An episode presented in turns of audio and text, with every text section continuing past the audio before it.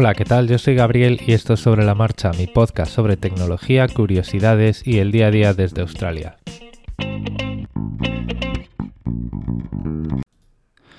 Cuando usamos un servicio online, un servicio web de cualquier tipo, eh, podemos estar frente a una empresa que nos permita recuperar la cuenta, todos los datos, si nos olvidamos de la contraseña o si perdemos pues cualquiera de los datos de acceso, ¿vale?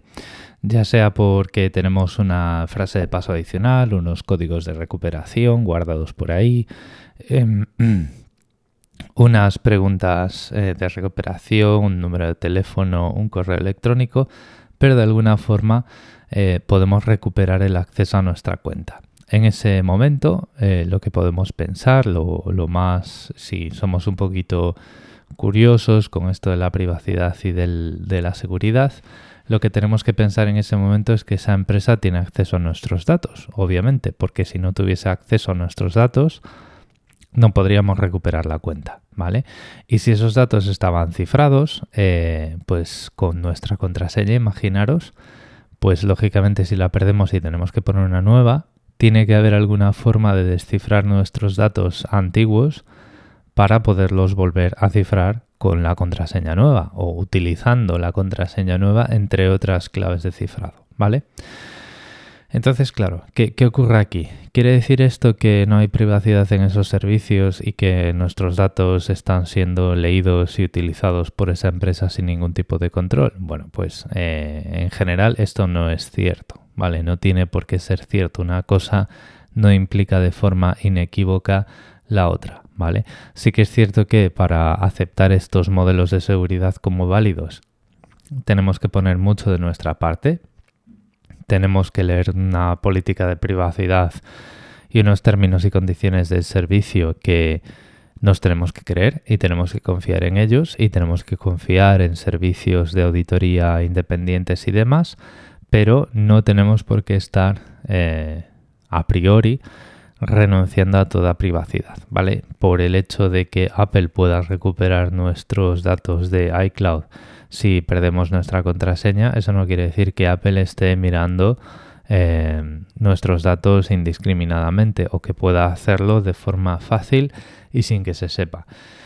Y lo mismo con todas las demás empresas, con eh, Microsoft, con Dropbox, con cualquier otra que podamos imaginarnos. Pongo los ejemplos de los servicios de almacenamiento en cloud porque son los más eh, frecuentes, pero esto vale también para pues un proveedor de correo electrónico. Si tu proveedor de correo electrónico eh, puede recuperar tu cuenta, pues es obvio, es totalmente evidente que de alguna forma puede, eh, tiene un proceso gracias al cual en caso de necesidad puede acceder a, sus, a tus datos, ¿vale? Y aquí lo que sí siempre tenemos que tener en cuenta es que esto quiere decir que pueden acceder a nuestros datos si nosotros pedimos que lo hagan para recuperar nuestras, nuestra cuenta o para descargarnos la información que tienen de nosotros, pero también si tienen que colaborar con algún gobierno, ¿vale? El procedimiento sería el mismo. Pero ya os digo, a priori y en el trabajo normal del día a día, eh, no tiene por qué haber personas concretas, una sola persona con nombres y apellidos que tenga acceso a nuestros datos si le da por ahí. Entonces vamos a ver cómo se puede hacer esto para minimizar esos casos de acceso, esos accesos a los datos y tenerlos bajo control. Y esto es lo que em, eh, pues en muchos casos se consigue, no digo que sea la única forma de conseguirlo, pero en muchos casos se consigue aplicando un modelo de seguridad que se llama de cero confianza, ¿vale? Eh, así como teníamos el de cero conocimiento, que lo voy a recordar aquí un poquito para poner en contexto, tenemos también otro que se llama de cero confianza. El modelo de seguridad de cero conocimiento, recordamos, es aquel que en el que todo el cifrado y descifrado ocurre en tu dispositivo derivando claves criptográficas a partir de una contraseña maestra.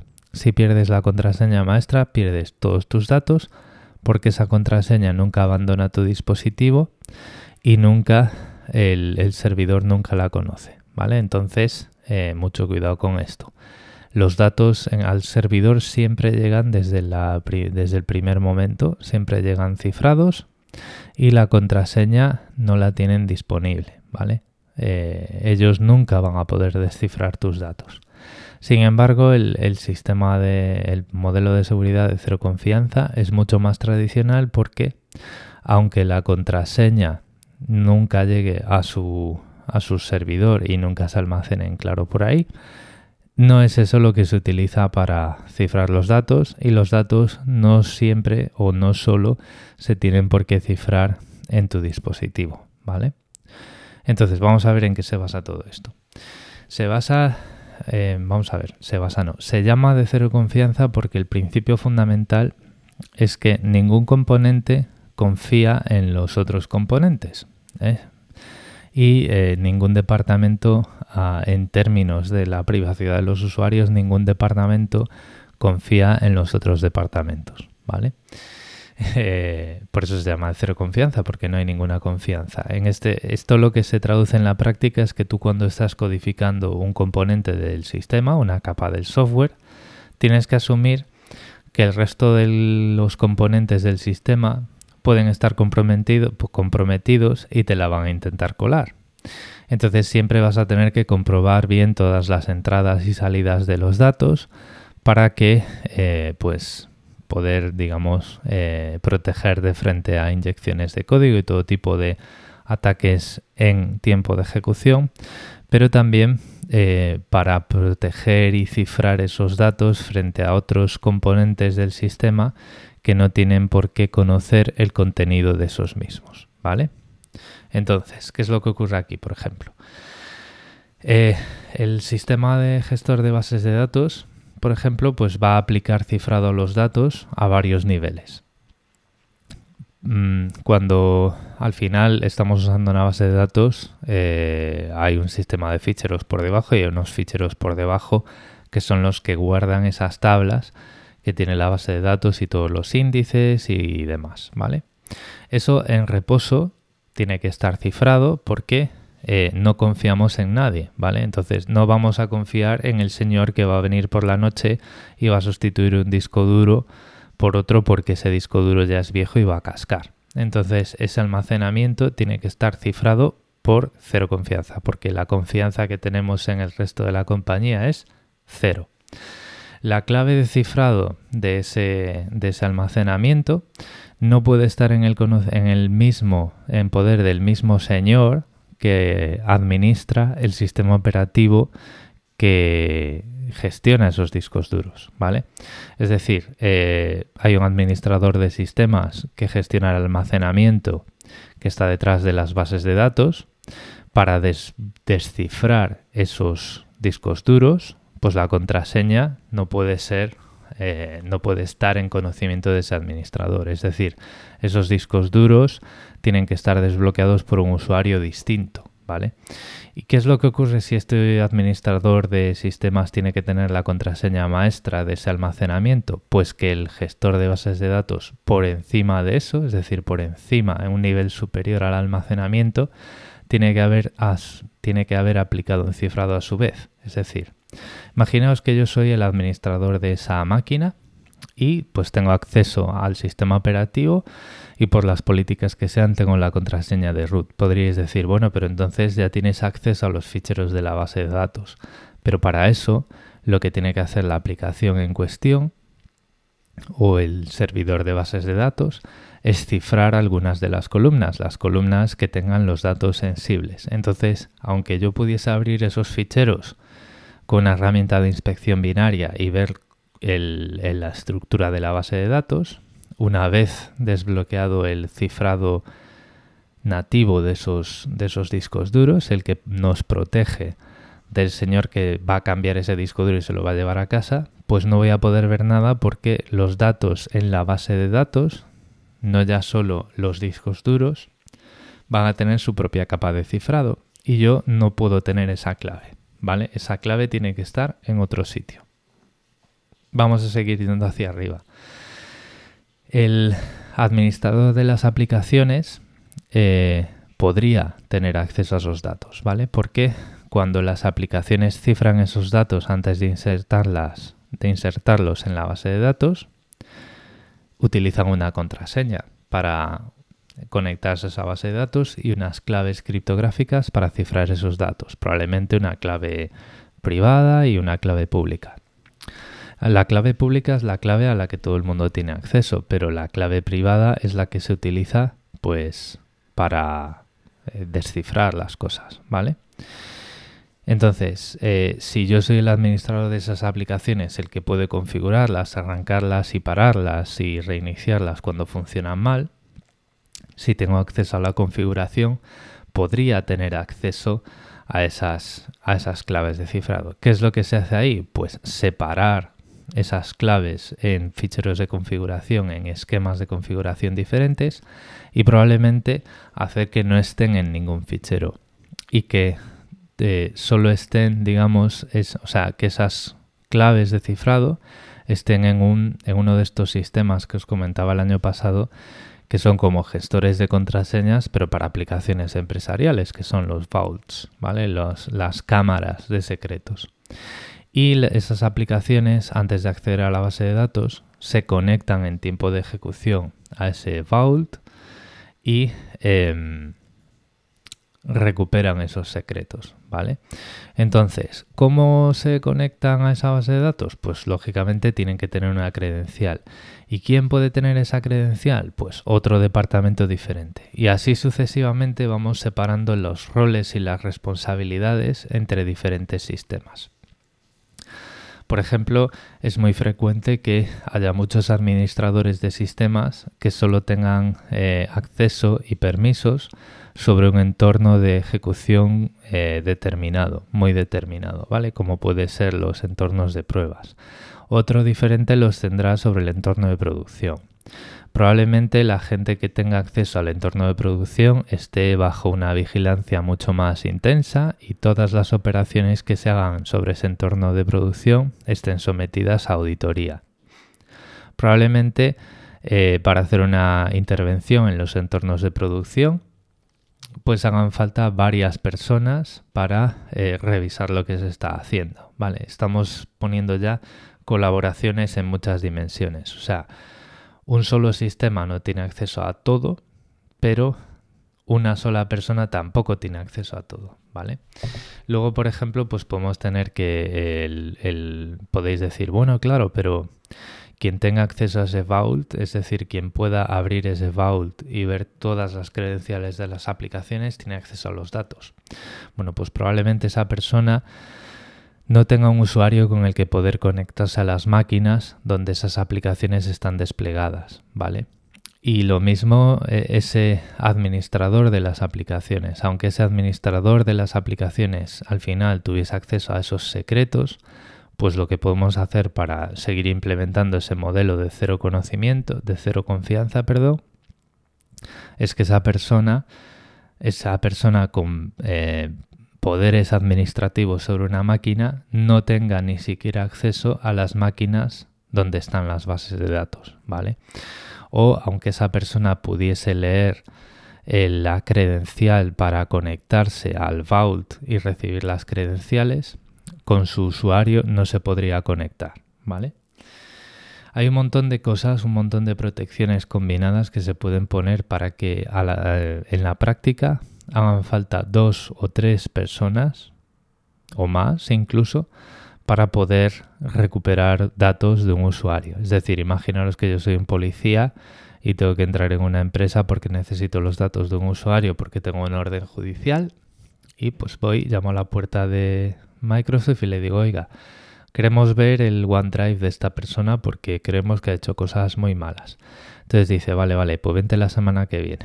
Y cuando vas la semana que viene, pues entras en una sala y hay cuatro o cinco personas que por turnos tienen que hacer sus operaciones en distintos terminales o en distintas conexiones y al final de un proceso coordinado entre todos ellos, que además va a dejar un registro en varios sistemas de auditoría, pues te van a dar sus datos. Pero esto no es sentarte con el administrador, con el que tiene la password de root de un servidor y decirlo, ya a ver, déjame entrar, ¿vale? Suele ser más complicado.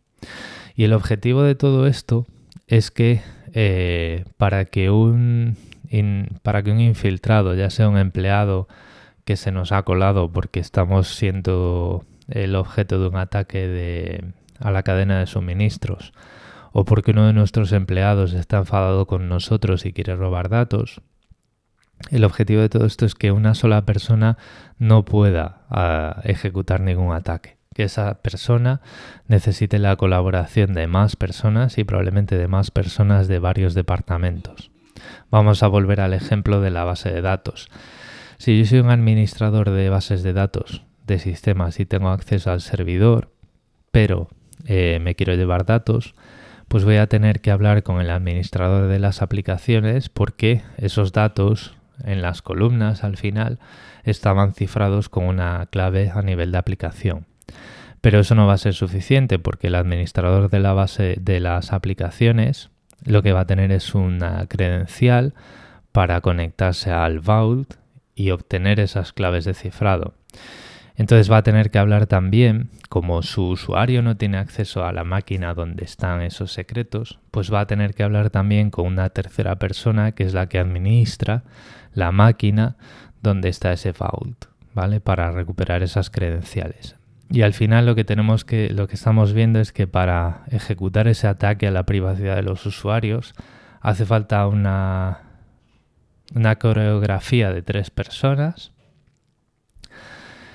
eh, para poder ver esos datos. Y esas tres personas van a estar trabajando para tres departamentos o áreas distintas, si esto está bien hecho, con objetivos dentro de la compañía diferentes, agendas distintas y mm, digamos que eso reduce la probabilidad de fraude muchísimo, em, muchísimo más.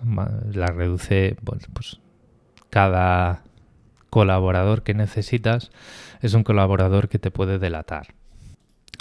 Entonces, claro, plantear un ataque de este, de este tipo desde dentro, pues es algo que, bueno, pues es más arriesgado y por lo tanto es más difícil, ¿vale? Eh, ¿Es imposible que ocurra? No, no es imposible que ocurra. Eh, ¿Es imposible que te roben las contraseñas de tu gestor de contraseñas? No, no es imposible. Porque si te infectan el ordenador con un malware y registran las pulsaciones de teclado o capturan la memoria, pues solo necesitas meter tu contraseña maestra y desbloquear ese, ese gestor de contraseñas y ya está. Eh, un modelo de cero confianza, pues, eh, a ver, cero confianza entre los empleados de la, de la compañía, pero tú tienes que confiar en ese modelo de seguridad, exactamente igual que tienes que confiar en el modelo de cero conocimiento, pero digamos que en el modelo de cero confianza es muy difícil porque tienes que tener muchos implicados, más de un implicado en ese tipo de eh, filtrado de información, ¿vale? En los filtrados de credenciales, en los escándalos de las fotos de iCloud. Si eso hubiese ocurrido porque gente interna de la compañía hubiese tenido acceso a los datos y los hubiese, hubiese abusado de esos datos, hubiese tenido que pasar porque mucha gente estaba, digamos, conchavada, estaba compinchada para que esto eh, pasase.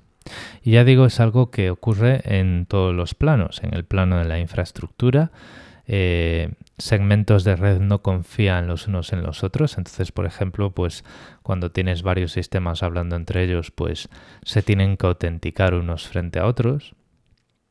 En el plano del software, bueno, en el plano del almacenamiento de la infraestructura también, porque una aplicación no va a confiar en esos discos duros y va a cifrar su información en reposo.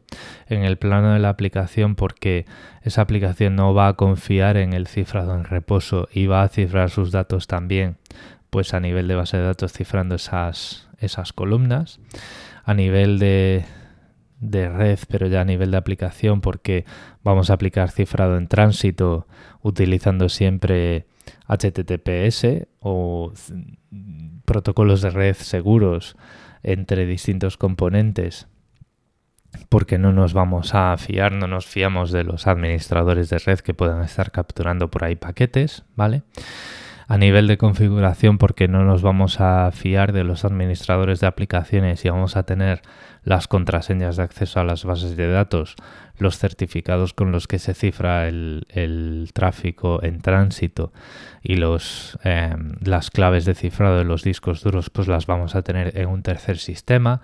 Tampoco nos vamos a fiar de las personas que administran ese tercer sistema porque no van a tener acceso ni a la red del entorno de producción, ni a los discos duros, ni a las bases de datos, ni a las aplicaciones. Es decir, todo esto de segregar esas responsabilidades, perdón por el golpe al micrófono, segregar esas responsabilidades técnicas tanto de las personas como de los componentes, es lo que al final da la, otorga la seguridad a este modelo. Y para que todo esto sea demostrable y em, se pueda comprobar que se ha hecho así y que no se ha relajado en ningún momento y que la gente no se anda compartiendo por ahí las contraseñas, pues están los registros de auditoría.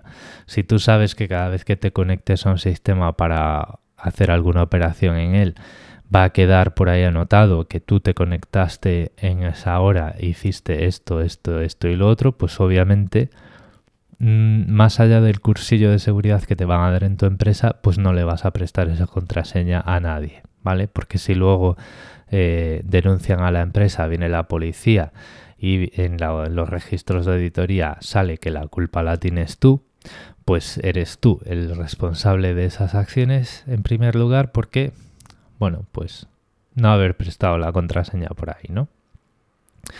Entonces, para ir recapitulando, porque esto ya a partir de aquí solo queda o dar más detalles si queréis eh, comentar cosas en el, grupo de Telegram o por Twitter, o eh, empezar a repetirnos.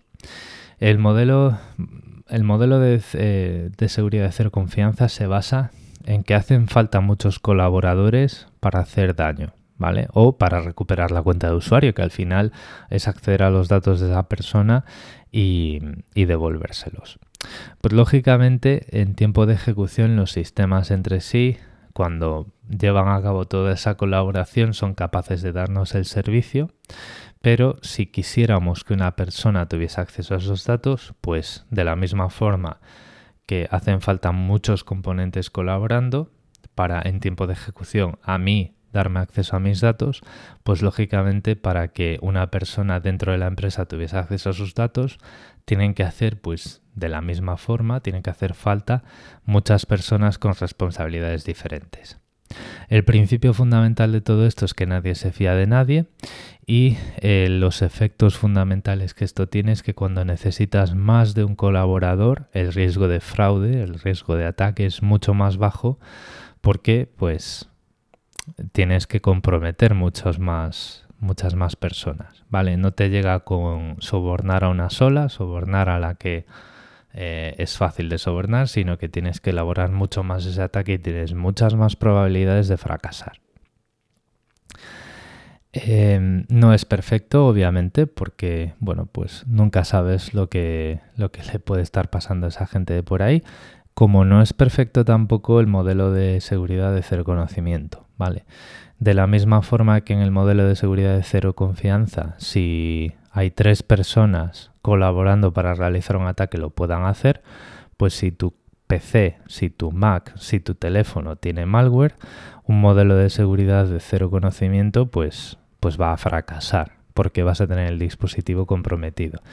Estos modelos de seguridad de cero conocimiento son los, las aplicaciones de mensajería extremo a extremo, por ejemplo, los gestores de contraseñas, ¿vale? Pero, a final de cuentas, que es lo que veníamos a contar, cuando una empresa eh, vemos que una empresa pues tiene acceso a claves de cifrado de nuestros datos o es capaz de recuperar el acceso a nuestros datos si perdemos la contraseña, eso no quiere decir que necesariamente haya por ahí una persona, una única persona, en un determinado momento facultada para abrir nuestro espacio de usuario, acceder a nuestros datos, leerlos, echarse unas risas y venderlos por ahí, ¿vale? Entonces, pues no sé, así esto es lo que os quería contar un poco de cómo puede funcionar ese otro sistema de seguridad un poco más eh, amigable para el usuario final y digo un poco más amigable para el usuario final por ese caso de uso de recuperar el acceso a los datos. Y también pues eh, desmitificar ese, eso que se dice muchas veces de que oh, es que en la nube pública nuestros datos no están cifrados. A ver, nuestros datos están cifrados, pero no están cifrados de la única forma, de una forma que solo nosotros los podíamos descifrar. Pero al mismo tiempo eso no quiere decir que eso sea jauja y que sea totalmente inseguro, ¿vale? El nivel de seguridad que se alcanza con los modelos de seguridad de cero confianza es muy alto y los hay muy sofisticados y que necesitan muchas más personas que dos para poder ejecutar un ataque en condiciones. Lo voy a dejar aquí ya, espero no haber sido demasiado tenso, probablemente eh, esto hubiese quedado mejor en un podcast de un formato un poco diferente, más largo, más semanal, más organizado. Muchas veces pienso que este tipo de cosas se entienden mucho mejor si en vez de grabar uno solo hablando de corrido, se graban en una conversación, hablando tranquilamente, una persona pues llevando un poco el discurso y haciendo preguntas, haciendo las preguntas que a lo mejor vosotros os podéis estar haciendo, pero bueno, el formato de este podcast de momento al menos es el que es y para lo que podáis querer comentar pues tenemos todos esos medios de contacto que están en las notas del episodio. Muchas gracias por el tiempo que habéis dedicado a escucharme y pasad una buena semana. Nos escuchamos mañana. Un saludo.